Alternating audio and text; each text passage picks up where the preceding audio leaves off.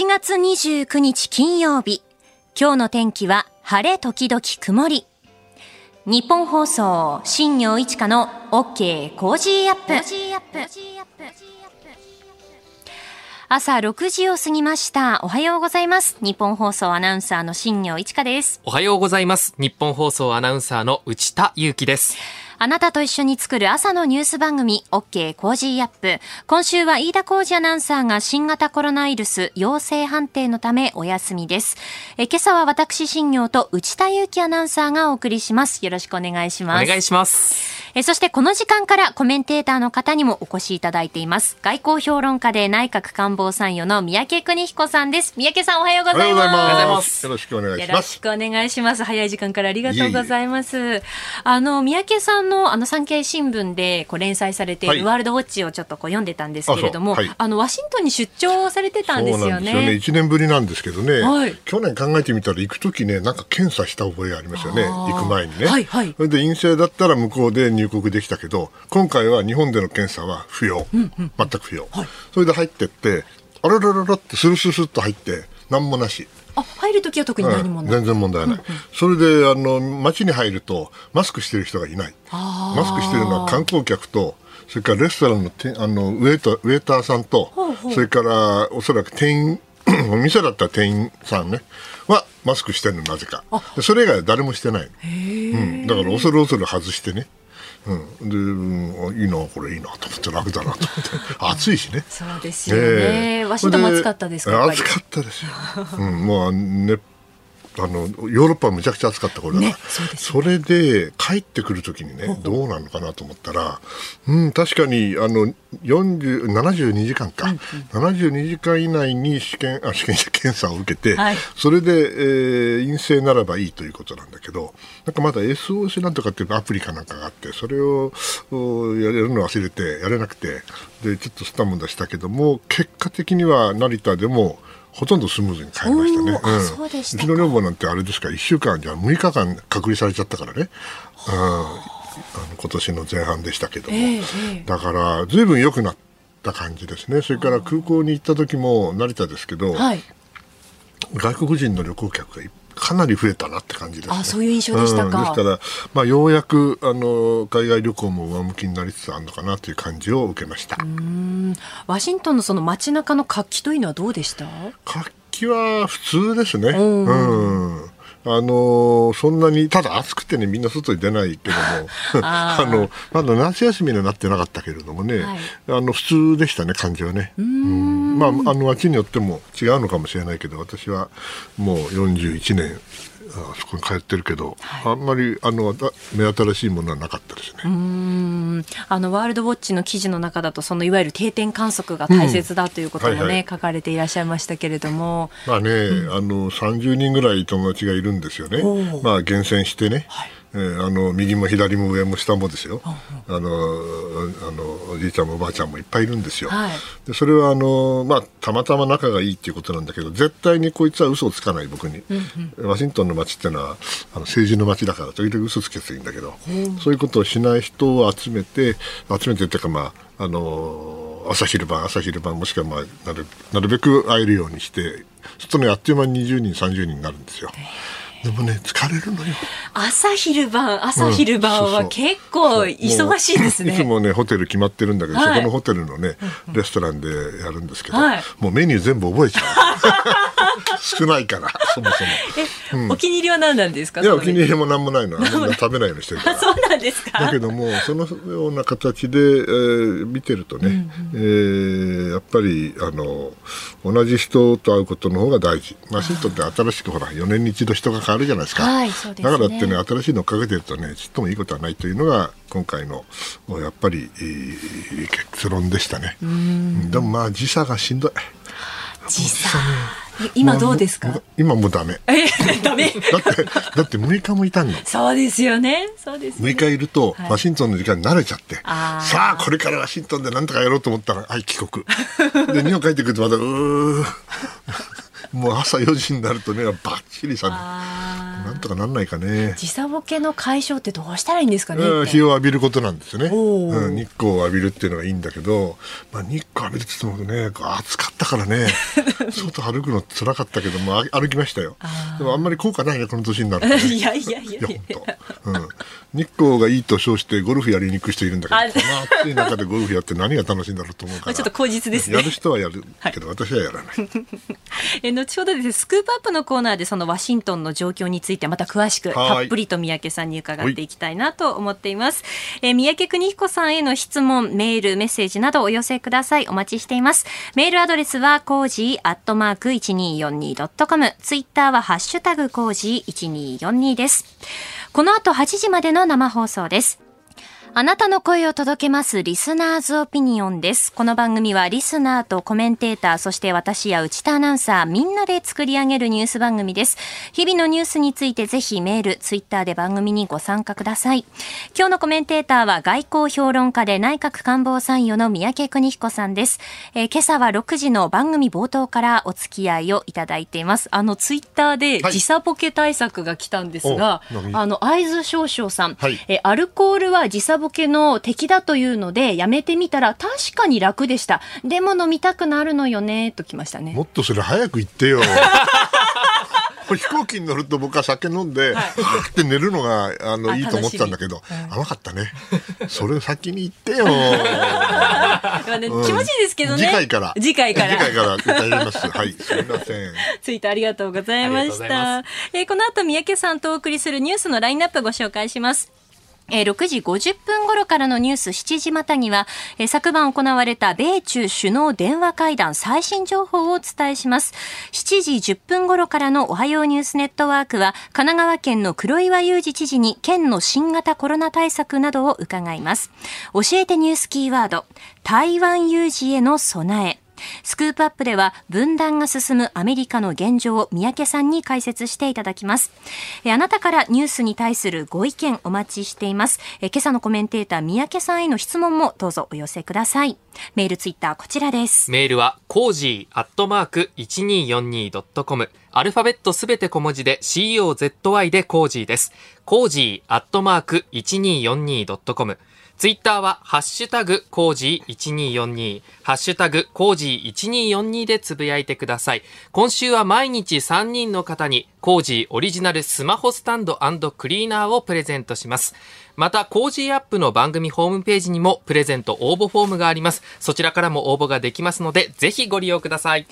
いただいたリスナーズオピニオンはこの後紹介していきます。あなたからの本音のオピニオンお待ちしています。お送りしています新業一華の OK コージーアップ。今週は飯田浩司アナウンサーがお休みで代わって私新行がお送りしています。今朝のコメンテーターは外交評論家で内閣官房参与の宮家邦彦さんです。よろしくお願いします。よろしくお願いします。えー、朝刊各紙を紹介していきたいと思います。えー、産経新聞は特集記事ですね。津軽海峡高まる緊張、進む中ロ連携という特集を、えー、書いています。えー、日本経済新聞、日米量産へ共同開発経済版2プラス2国内に新拠点ということで、えー、日米の両政府が量子コンピューターなどに使う次世代半導体の量産に向けた共同研究を始めるという記事を一面に取っています。で、えー、朝日新聞読売新聞、毎日新聞の一面が、えー、JR 東日本66区間赤字693億円、えー、2000人未満35路線バス転換議論へという見出しになっていますね、えー、JR 東日本は利用者が極めて少ないローカル鉄道35路線66区間の収支を初めて公表しました、えー、在来線の3分の1に相当してするものがまあ赤字であったということで、えー、地方での鉄道利用者の減少が全国的な課題になっていて、まあ、コロナ禍が打撃になり鉄道各社は赤字路線を支える余力を失っているという記事ですね。えー、まあそういったところの路線の地図というのも各紙、えー、出しているんですけれども、まあ、この66区間うん東北地方を中心に JR 東日本管内の、まあ、ほとんどうん、ほぼ全域にまたがるような形になっているというところですね。まあ、これについては、今ちょっとこう休みしている飯田浩二アナウンサーに来週解説してもらえたらいいなと思っておりまして。ね、止まらないですよね、解説が、ね、解説は止まらないですね。はい、今のところ、あの、来週の水曜日から復帰するという、はい、ことになっていますので、はい、そこで、あの、解説してほしいなと思っております。で、ちょっと、えー、朝日新聞、3面ですね。えー、っと、日本の感染者世界最多なの？とこうクエスチョンマークがついているんですが、1週間97万人 WHO 発表という記事ですね。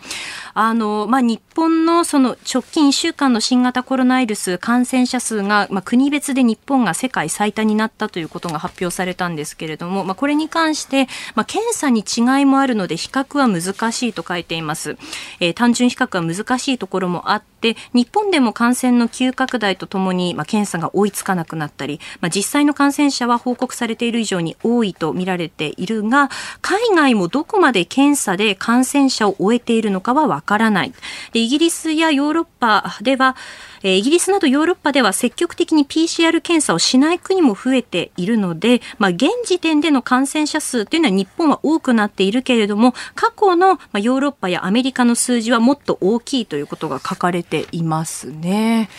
えー、そんな中、えー、検査キットについての記事が隣に並んでいます。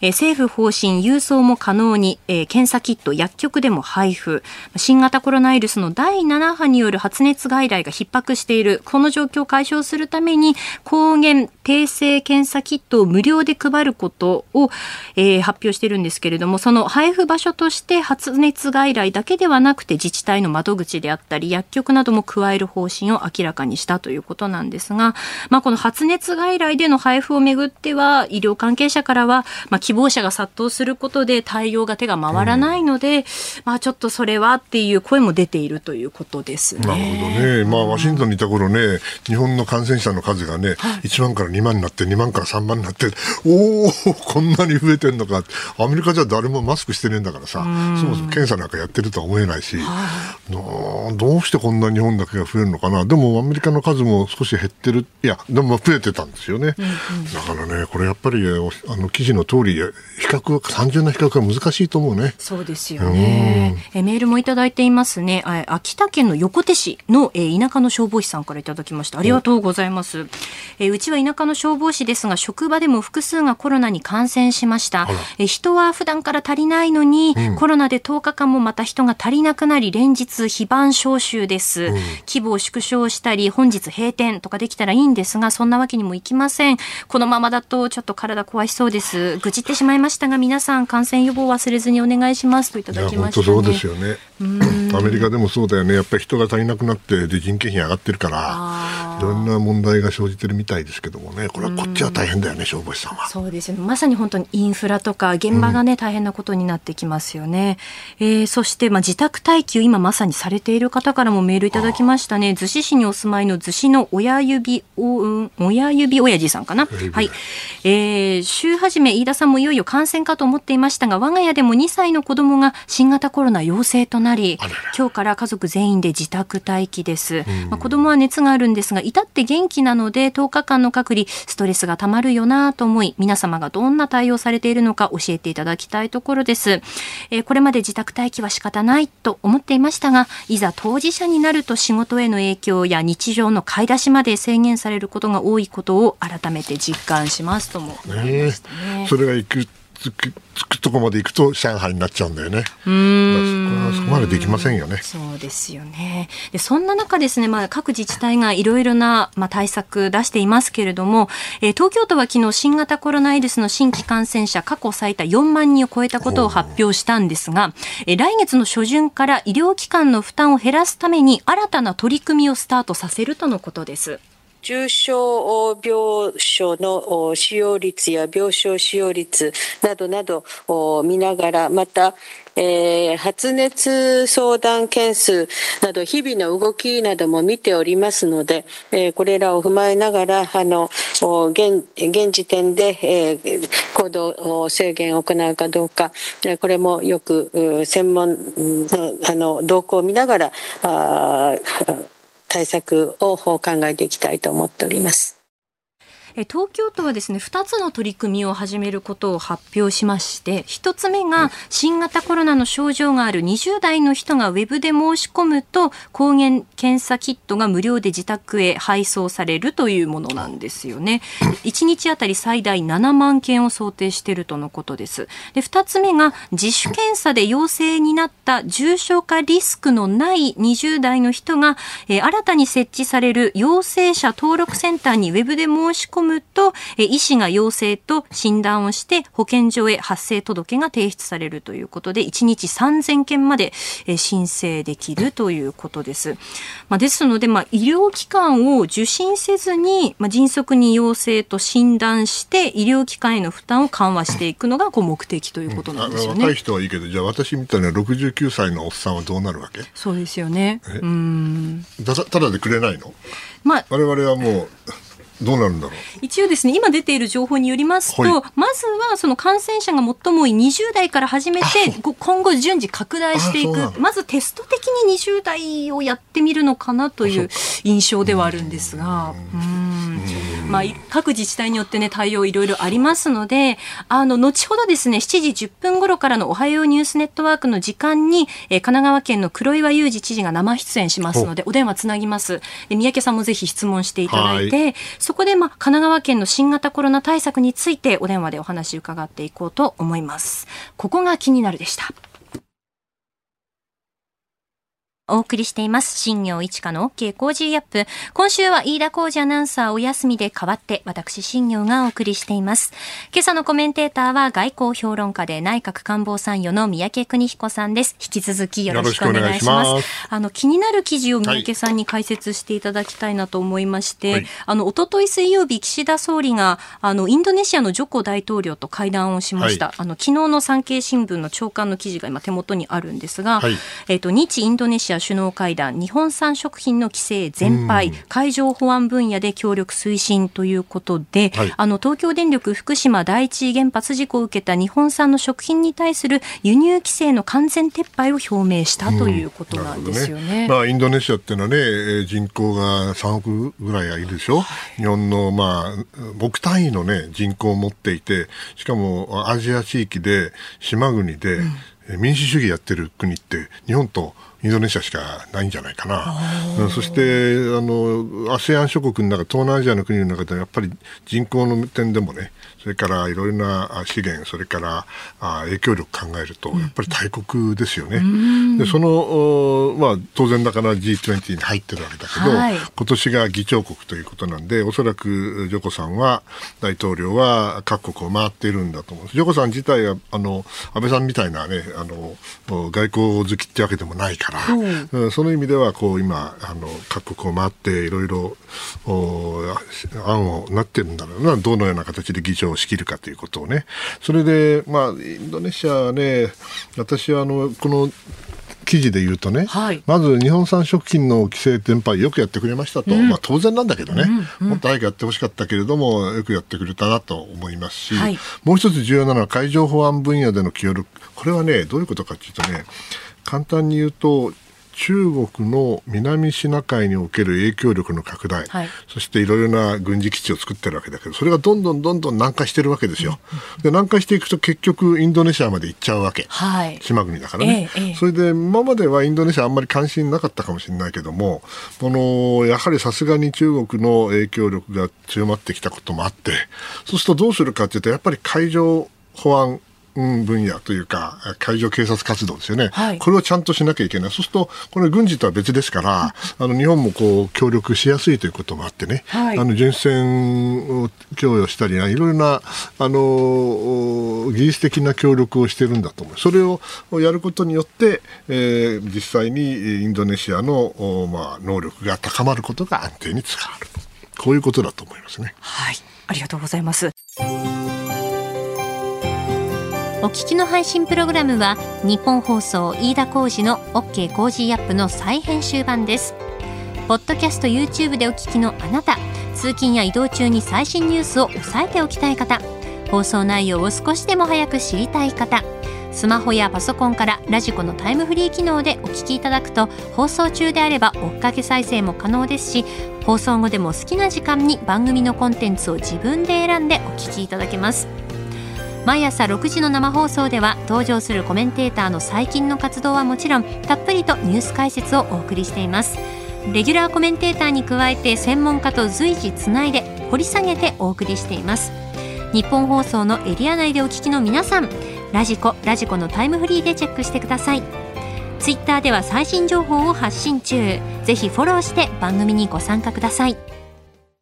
あなたと一緒にニュースを考える新業一華の OK コージーアップ。この時間からコメンテーターと7時をまたいで掘り下げていきます。えー、今朝は飯田浩司アナウンサーがお休みでして代わって私新行がお届けしています。コメンテーターは外交評論家で内閣官房参与の三宅邦彦さんです。引き続きよろしくお願いします。ますえー、まずは為替の値動きお伝えします。株と為替です。28日のニューヨーク株式市場のダウ平均株価は前の日に比べて3 332ドル4セント高い32,529ドル63セントで取引を終えました。ハイテク銘柄中心のナスダック総合指数は130.17ポイント上がって12,162.59でした。一方、円相場は1ドル134円20銭付近で取引されています。それでは、まず取り上げるニュースはこちらです。米中首脳会談、習氏が台湾問題でバイデン氏を牽制。アメリカのバイデン大統領と中国の習近平国家主席が28日電話協議しました。習氏は台湾問題について外部勢力の干渉に反対する火遊びは自らを焼くと述べて台湾への関与を強めるアメリカを牽制しています。一方で両氏は対話の継続では一致したということです。え両首脳の対話は3月にオンライン形式で会談して以来ということで、えワシントンそして北京からの共同によりますと、え中国が軍事圧力を強める台湾情勢をめぐって互いを牽制、応酬となった、えー、気候変動対策や感染症の大流行などに備える健康安全保障といった協力できる分野では対話を継続する方針を確認したとのことです。うん三宅さんまあ一言で言うとね、平行線で進展がなかったっていうことですよね。えー、普通ね、これね、首脳会、首脳会談って言ったらさ、普通は共同声明がまただって5ページ、10ページの分厚いのが出てくるんだけど、はい、今回見たら、もう打ち出してきたけど、A4 で半分のたった12行しかない、これは発表文なんですけど、アメリカ側のホワイトハウスが出したやつ。これはね、あの、中身ゼロ。うん、簡単に言うと。で大体こういうのはですねあの行間を読むというか書いてないことが大事なのよね、はい、でどう書いてあるかっていうとだって裏を読めばいいんだけども、えええー、この今回の会談ではねアメリカ側の努力がありましたと、努力の反映ですと。まず最初に、コミュニケーションを維持し、深める努力の反映ですと。ということは、コミュニケーションがないということですね。それから次に、両者の違いをマネージする責任があるんだと言うんだけど、ということは違いがマネージできていないということですね。でもってあのアメリカのと中国の共通の利益では協力する、まあ、これはねさっきあった気候変動とか健康の話。これはそうなんだけど大した話じゃないでしょ。中身はないから。つまり一番の大きな問題は台湾で,、はい、でありそしてここにはどこにも出てこないけどもペロシさんというねアメリカの下院議長がね、よせばいいのにっていうか分かんないけど5月に行くはずだったのがずれて、はい、それで今あの台湾に行く行かないの話になっていて、はい、中国側もめちゃくちゃ怒ってるわけですよ。うんまあ、ワシントン行った時ね、はい、あのいろんなシンクタンクの人に話を聞いたら、おそらく政府だけじゃないんだシンクタンクの連中にもやってきて今度ペロシが台湾行ったら大変なことになるぞと。これはだって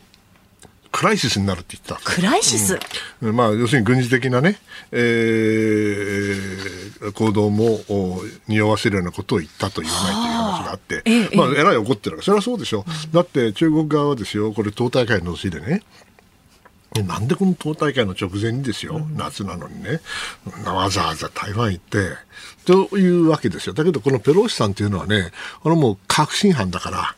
中国には非常に厳しい人で、はい、じゃあ下院議長がね下院議長っていうのは中国に言わせればね、大統領の次は副大統領、その次はもしかけたら彼が、彼女が大統領になるわけだから、はい、それはすごいナンバースリーだろう。と。なんでそんな奴が行くんだと。い。うわけだから、アメリカの方は何言ってんのと、三権分立も知らねえのかと、大統領が行くなって言ったって、下院議長は行くんですよ。行くときは、はい、ね。で、ペロシさんからすればね、これでね、ここまで言われてね、それで、しかも、あのフィナンシャルタイムズかなんかに書かれちゃったから、はあ、もうみんな知ってるわけだから、ええ、そうなると、今更、じゃあ中国の圧力で、えー、すいません、じゃあ行くのやめましたなんて言えるわけないじゃないですか。それはまた間違ったメッセージを送ることになるでしょ。というわけで、どちらも降りられなくなっちゃってるのよね。で、その問題についてバイデンさんなんとかしろよとこう言われてるに決まってんだけど、はい、こんなこと言うたって、ね、下院議長、あの、彼女が辞めるわけ、まあ辞めるかもしれませんけど、今のところはそんな状況はないわけですよ。むしろ、あの、同僚の議員にもっと一緒みんなで行こうと。みんなで渡れば怖くないみたいなこと言ってるらしい。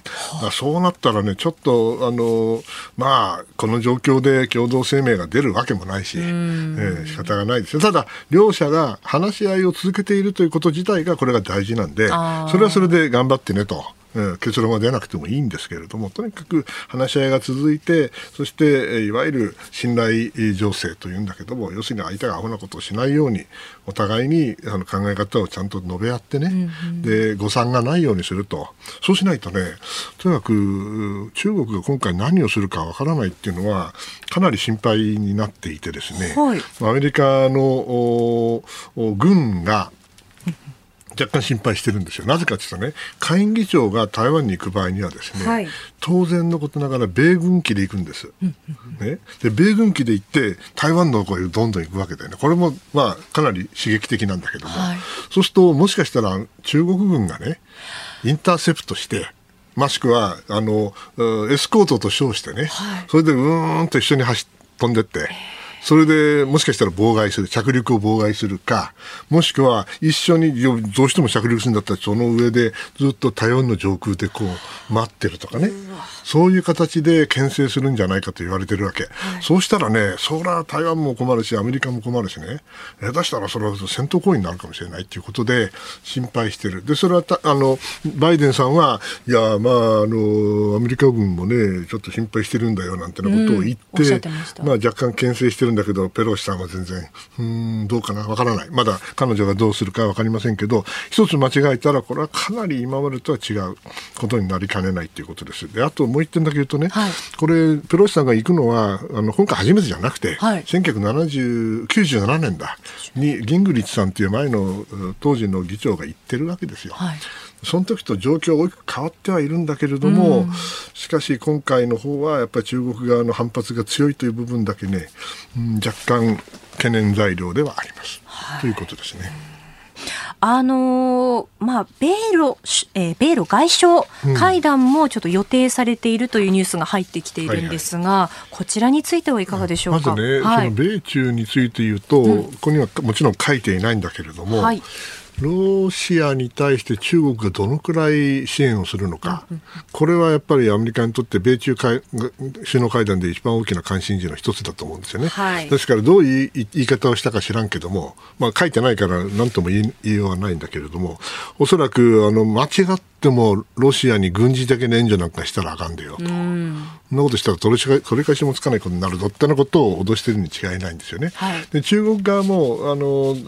北京オリンピック直後の時は直前だ直前の時はね、えー、ロシアと中国の友情に、えー、限界はないとかなんとかねいうことを言うんだけどそんなバカなことを言ってしまってあんな戦争が長続きすると思わなかったからということもあって、中国は最近は非常に慎重にあのロシアに対してはリップサービスをするんだけども、はい、どのくらい実質的にあの支援しているかというとかなりあの制御しているような気がするんですよね。まあ、そういうような状況で少なくとも今アメリカはあのロシアに敵対せよとは言わないけれども、はい、中国にはある程度自制をしてもらいたいと思ってるだろうとそういうことを言い出してる言ってるとは思ってます、でなぜそんな状況になるかというとね、はい、あのご質問の戦争の方なんだけども、はい、まあ、これあのいろいろな説が実はあって、ええ、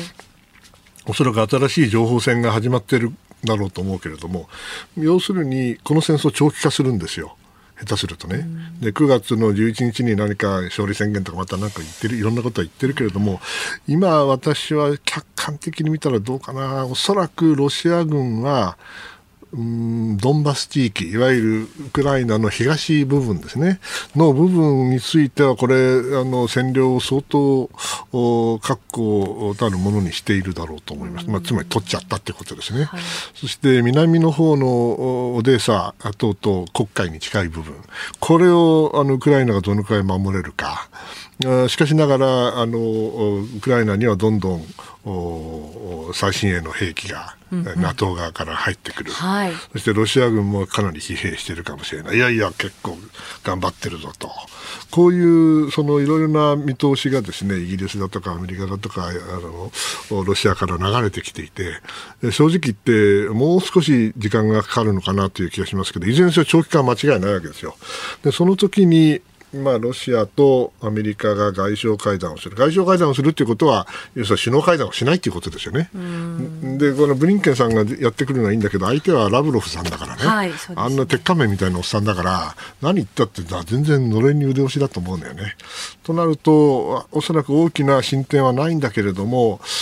やはりあの米中も同じですけど、米ロもですね、これ大国同士ですから、定期的に意見交換だけはしておいて、相手がアホなことをやらないように、こっちも変なことを、間違ったメッセージを送らないようにね、うん信頼情勢とは言いませんけれども、少なくとも誤解がないようにする、それを回避するための対話というのはすべきだろうと思ってます。それがまあ今行われていて、でおそらく今一つの、それが別件ではありますけれども、はい確かアメリカに女子女子バスケットのね、えー、選手でしょ、スターと誰かもう一人捕まってて、で、アメリカ側はなんとか人質を交換する形で、えー、捕まえているしロシア人の死の商人と言われるおっさんを解放しようとして、それをまあ交渉している。それが公に行っちゃったから果たしてうまくいくかどうかわかんないけど、そのくらいまあ混迷が続いているということじゃないでしょうかね。いわゆる人質交換ということ、うん、あれやっぱり発表しちゃだめだよね、発表したらみんなあの期待値が上がるだけででなかなか水面下の交渉ができなくなってあんまりうまいやり方ではないと思うんですアメリカは発表しちゃいました、そういう意味ではまだまだこの戦争は続くだろうと私は思います。はい。えー、この時間は米ロ外相会談についても宮家さんに解説していただきました。 Cozy Up 番組イベント第2弾開催決定。飯田浩司の OK コージーアップ激論横浜ベイサミット in 神奈川県民ホール。4月28日日曜日出演は青山茂春飯田康之小泉優ほか。チケット好評発売中。詳しくは番組ホームページをチェック。おはようニュースネットワーク。この時間に取り上げるニュースはこちらです神奈川県の黒岩祐二知事に聞く新型コロナ対策。夏の全国知事会が昨日から2日間の日程で奈良市で開催されています。複数の知事が新型コロナウイルスについて感染症法上の分類を見直し、厳格な制限を伴う2類相当から引き下げるよう訴えたということですが、この時間は神奈川県の黒岩祐二知事に新型コロナ対策についてお話を伺っていきます。えー、今日も奈良市で夏の全国知事会が行われる予定ですが、えー、ここで奈良市に滞在中の神奈川県の黒岩祐二知事にお電話つないでお話伺っていきます。黒岩さんおはようございます。はい、おはようございます。おはようございます。全国知事会で奈良にいらっしゃってお忙しい中、朝早くから本当にありがとうございます。はい、よろしくお願いします。よろしくお願いいたします。えー、まず最初に神奈川県ではどういった対策を行っているのか教えていただけますでしょうか。そうですね、もう神奈川県もですね、もう1万人を超える日が9日間続いてですね、もう2万人にも達しようと、まあ、こういう勢いでですね、まあ、そんな中でまずはこのベッドを確保しなければいけない。はい、これ我々はその感染状況に応じてフェーズということでね、この病床確保数を決めてきたんですけれども、はい、ついこの間まで1だったんですが、それを7月13日に3に引き上げたんですけど、うんうん、もう7月26日、それを4の段階に引き上げた、これによって、ですねもともと1000床用意してたものを、今、1990床まで拡大をしています、はい、これが一つですね。ええそれとですね神奈川独自の取り組みというのがあるんですけれども、はい、これ自自主療養届出制度というのがあるんですね。ええ、これあの、ご自分でご自宅で抗原検査キットで調べて、セルフチェックですね、うんうん、これやって、陽性出た場合には、これまではですね、はい、医療機関に行って、確定検査をしなきゃいけなかったんですけども、はい、もう医療機関が今、逼迫しますから、ええ、そのもう医療機関行かなくていいです、うん、自分のセルフチェックで陽性になったらば、そのまま自主的に療養してくださいということなんですね。はい、でこれをですね神奈川県のホームページからこの届け出てもらいます。そうするとですね、その、えー、届け出書というものが発行されます。で、これは公式的な文書になっていてですね、はい、これによって保険も使えるということなんですね。まあ、これによって少しでも医療のこの逼迫度を下げようと、これ1月から神奈川県、こっち実施してるんですけれども、これあの、全国知事会でも発表したところ、大変あの皆さんから関心を、えー、いただいたところでもありますけどね、これまでに大体4万人ぐらいの方がですね、これを選択してくださってるんですね。はい、ということは、この4万人の方が医療機関に行かないで、自分で自主的に療養してくださっているということなので、なんとかまあ医療に対する負荷をぎりぎり避けているといったことですね。それともにやっぱりワクチン接種を今、一生懸命呼びかけていると、まあ、こういうことが対策といえば対策になりますよね。はい、それこそあの証明書をもらってくるようにって、例えば企業とか学校に言われて、そこで改めて医療機関に行かなくてはならないっていうことをこうなくすといったところなんでしょうか？そうなんですね、これ、自主療養届け出制度というのをこうやってて、はい、病院行かなくていいですよと言ってるんだけども、ですね ところが、その、えー、届け出書を持って、えー、行こうと思うと、ですねその会社からとか学校側からね、いや、ちゃんと確定申診断もらってきてくださいって言われちゃうことがあるので、これ、しっかり神奈川県はこういう制度を取ってますよということを、もっともっと皆さんに知っていただいて、ですね、はい、これをあの皆さんでやっていただくということをお願いをしているところですね、はい。えー、スタジオには外交評論家で内閣官房参与の三宅邦彦さんもいらっしゃいます。小山さんお久しぶりです。あどうもどうもどうも。あのね、はい、ワシントンから先週帰ってきたんですけど、はいはい、向こうはもう全然危機感がちょっと違うんですよね。マスクも誰もしてなくてね。で、私はあの立場もあるんであんまり言い言い言いにくいんだけど、アメリカの感覚で言うとですね、これ二類相当って感じじゃ全然ないんですよ。そうですよね。で、日本はやっぱりまだ二類相当のままなんですか？そうなんですよ、これ、私もあの昨日全国知事会でですねこう申し上げたんですけどもね、はい、2類というのは、ですね感染症法上の2類というのは、結核みたいな病気なんですね、もうものすごく感染性が強くて、しかもこの非常に重篤になりかねないというね、はい、だからコロナの初期の段階はそうだったですよね。コロナでね、もう三宅さんも私のとっても親しい岡本幸夫さんが亡くなっちゃったわけですからね、あれぐらいの状況だったわけです。ところが今のオミクロン株っていうのは、全くそういう感じじゃないですよね。うん、もう本当にあの、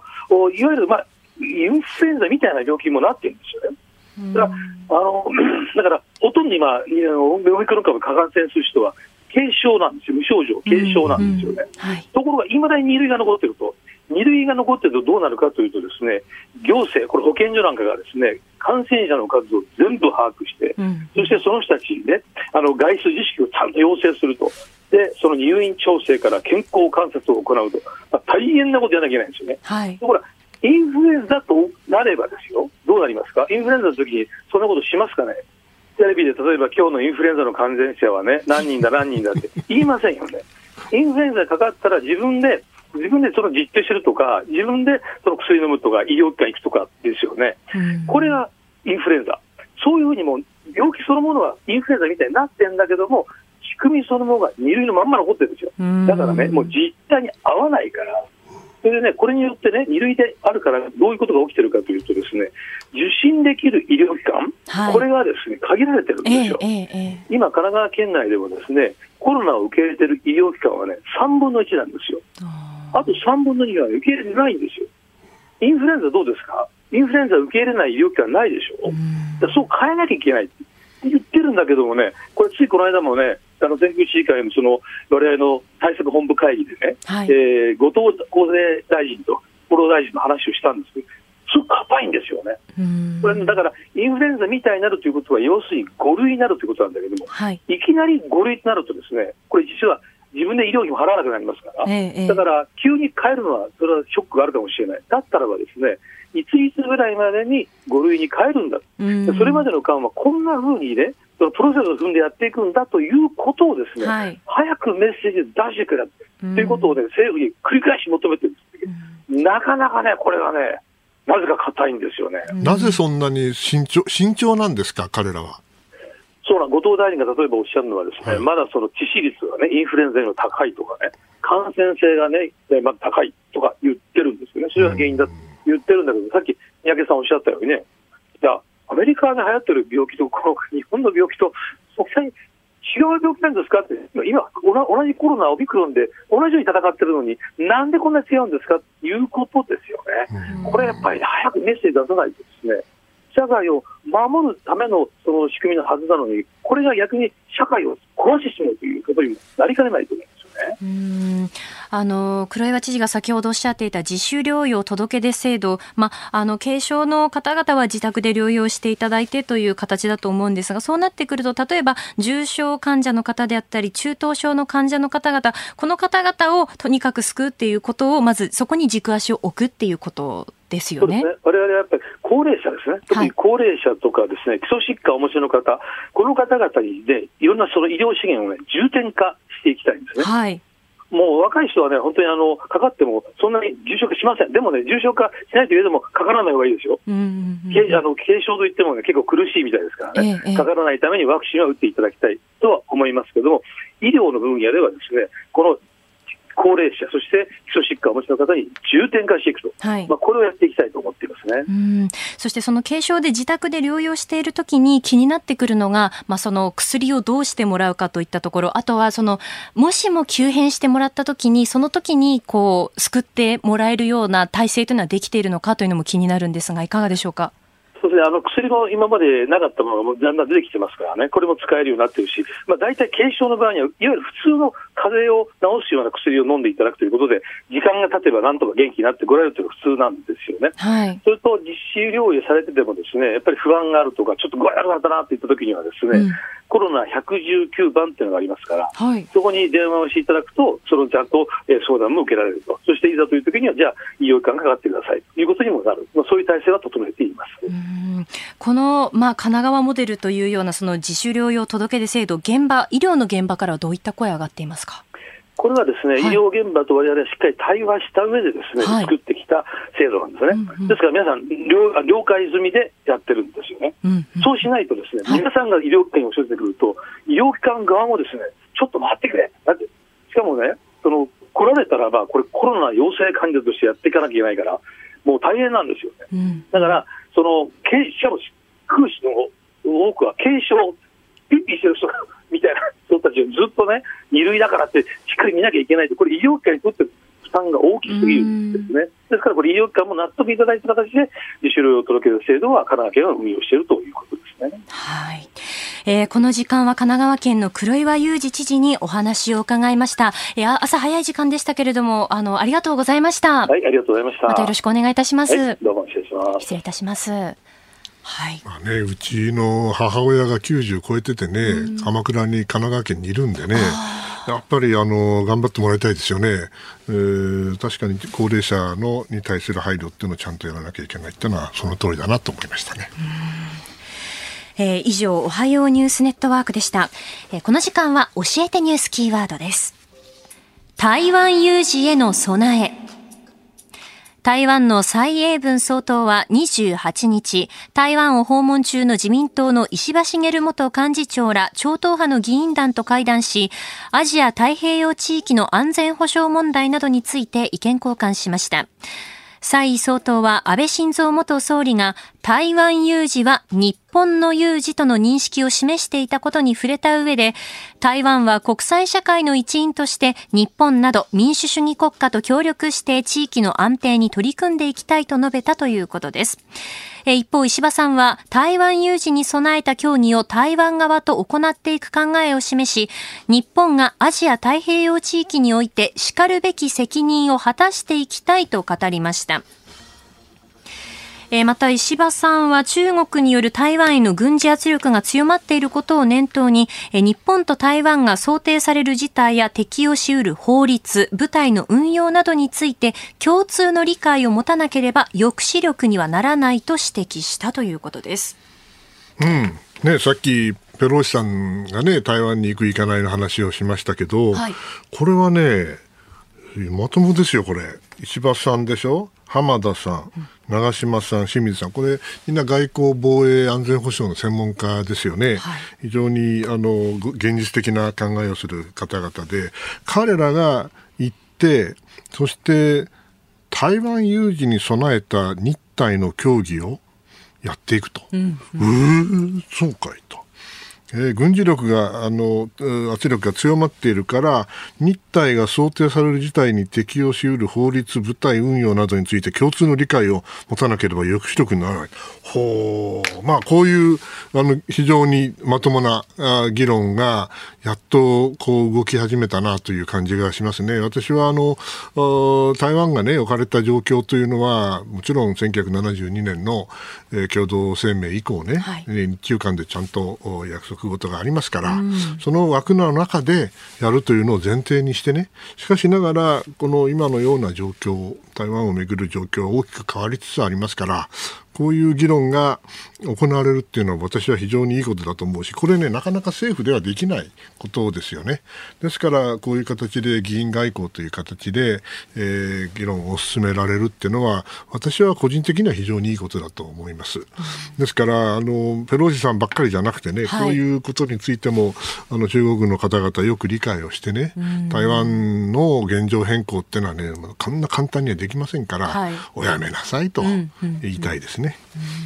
あの今年の防衛白書でもその台湾有事の扱いというのがかなりこう大きくなって、じあの具体的なよりシナリオというのも出ているというふうにも聞いているんですが、うん、やっぱりそれだけ台湾に関してはもう日本の意識っていうのも高まってきているということですよね。ということでしょうね。うん、で今回あのワシントンに行った時もね、はい、やはり各シンクタンクでえー、一番あの関心が高かった問題はやっぱり台湾問題ですね。そうですか、うんそしてアメリカではね、しょっちゅうあのウォーゲームと、まあ、英語では言いますけれども、いわゆるシミュレーションをバンバンやるわけですけど、はい、台湾のシミュレーションやりたい、もしくはやったっていうのがね、すごく増えましたね。増えてきました。この1年、2年でね。それはね、やはりあの大きなあの進歩というか、動きだと思います。ですから、そういう形であのウォーゲームやれば当然のことだから、日本も関係してくるから、はいうん、日本もこういう形でいろいろな協議をする形でね、えー、何が起こるかってことをある程度明確にしておくことが抑止力としては効果的だと私は思います。はい。えー、ニュースキーワード台湾有事への備えについてお送りしました。 Cozy Up 番組イベント第2弾開催決定飯田浩司の OK コージーアップ激論横浜ベイサミット in 神奈川県民ホール4月28日日曜日。出演は須田慎一郎峯村健司宮崎哲也ほか。チケット好評発売中。詳しくは番組ホームページをチェック。それではここだけニューススクープアップです。この時間。やるの？やややめた方がいいんじゃないか？やめた方がいいです。かまあ、やった方がいい。わかりました。やろう。はい、やろう。それでいきます。はい。え、この時間、最後のニュースを、スクープアップうん、いいんじゃない？いいですか、うん、ありがとうございます、いつもそれでいこう。あこれでいきますか、ねうん、もう飯田さんやめて。え、戻ってきます。そうか。分断が進むアメリカの現状。この時間はワシントンの出張から帰られた今朝のコメンテーター三宅邦彦さんにアメリカの現状についてお話を伺います。えー、オープニングでもあのいろいろ教えていただいたんですけれども、えー、改めて、はい、定点観測ね、うんうん、定点観測っていうのはあのさっきも申し上げた通りアメリカは政治の街だから4年に一度人がガーッと変わるわけですよ、はい、ですからそういうのをかけてると結局毎回毎回振り回されるだけなのね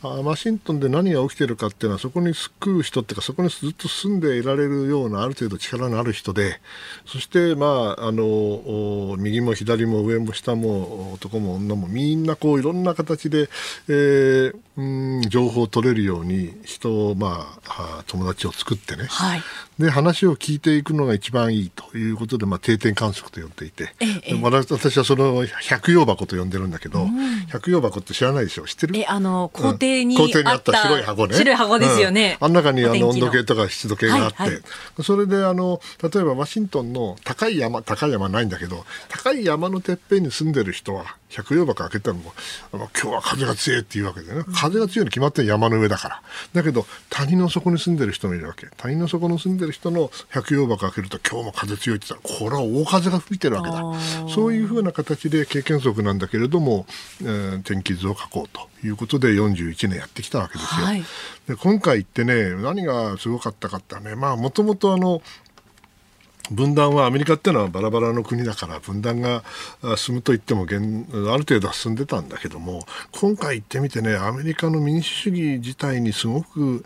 悲観的になってる人が多い。もうもう非常に驚いたんですよね、はい、僕らはアメリカの民主主義はある程度、まあ、そこそこ持つんちゃうかと思ったけど必ずしもそうじゃない、うん、その典型がですね結局トランプさんをめぐる騒ぎなわけですよ。もともとは去年の1月の6日つまり、えー、一昨年の11月の大統領選挙で、はい、えー、トランプは負けるわけですよね。負けるんだけど彼は負けを認めないであの選挙は盗まれたんだと。言うて、それで1月6日にですね、副大統領が議会に行って、それで最終的な結果を、まあ、確定するときにね、この、まあ、トランプさんを支持する人が、まあ、ボートとなって、それで、えー、アメリカの議会に乱入して、で下手したらもう、副大統領をなんとかしろというような動きまであったぐらい危険な状況だったわけです。それに対する下院の特別委員会っていうのはできまして、調査をしてるわけです。その調査が、まあ、佳境になっていてね、それでトランプさんに不利な状況がバンバンバンバン出てくるわけですよ。あの空白の3時間何分に、トランプは何もしないでやめろとも言わず、えー、なんか一人でテレビを見てたと、中継を見てたと、なんだこいつはっていうような議論があって、で、まあ、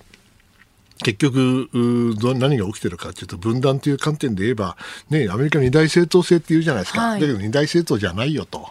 つまり四大政党だと。要するに共和党はトランプ派と非トランプそれから民主党の方もあの、極左というかリベラル、はい、厳しいリベラルとそうでない人たちに分かれちゃっててなどうもその真ん中辺にいるね中道の人たちがスコーンと抜けてるわけですよ。で僕らが付き合ってきたような人たちというのはみんないなくなっちゃったという意味ではもう二大政党じゃなくて、うん、えー、共和党もあれ民主党もあれ四大政党だというようなあ議論もありました。まあ、そんな状況で、えー、残念ながらですねアメリカの内政が今後当分混乱をすることは間違いないだろうなというのが大きななんていうかな。今回感じたことです、うん、じゃあこの後どうなるかなんだけども、はい結論から言うと中間選挙がね11月にあるわけですが、はい、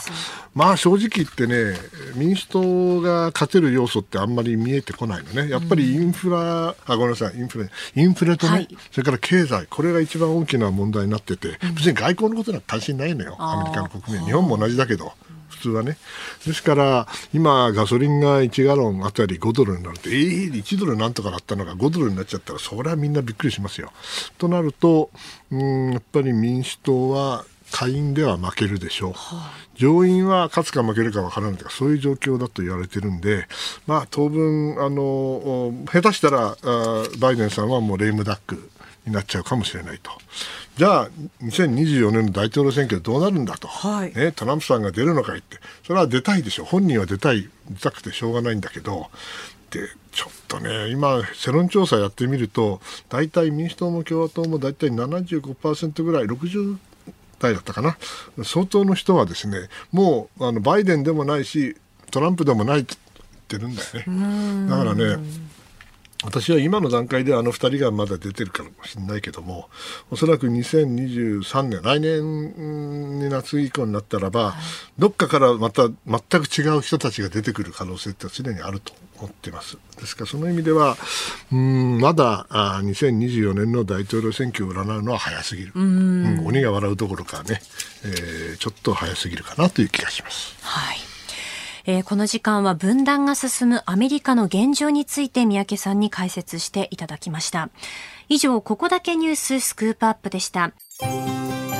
あなたと一緒に作る朝のニュース番組飯田浩二の OK コージーアップ日本放送の放送エリア外でお聞きのあなたそして海外でお聞きのあなた今朝もポッドキャスト YouTube でご愛聴いただきましてありがとうございました飯田浩二の OK コージーアップ東京有楽町日本放送で月曜日から金曜日朝6時から8時まで生放送でお送りしています。番組ホームページでは登場いただくコメンテーターのラインナップや放送内容の原稿化された記事など情報盛りだくさんです。また公式ツイッターでは平日は毎日最新情報を配信中。ぜひチェックしてみてください。そしてもう一つ飯田浩司アナウンサーが「夕刊フジ」で毎週火曜日に連載中。飯田浩二の「そこまで言うか」こちらもぜひご覧になってください。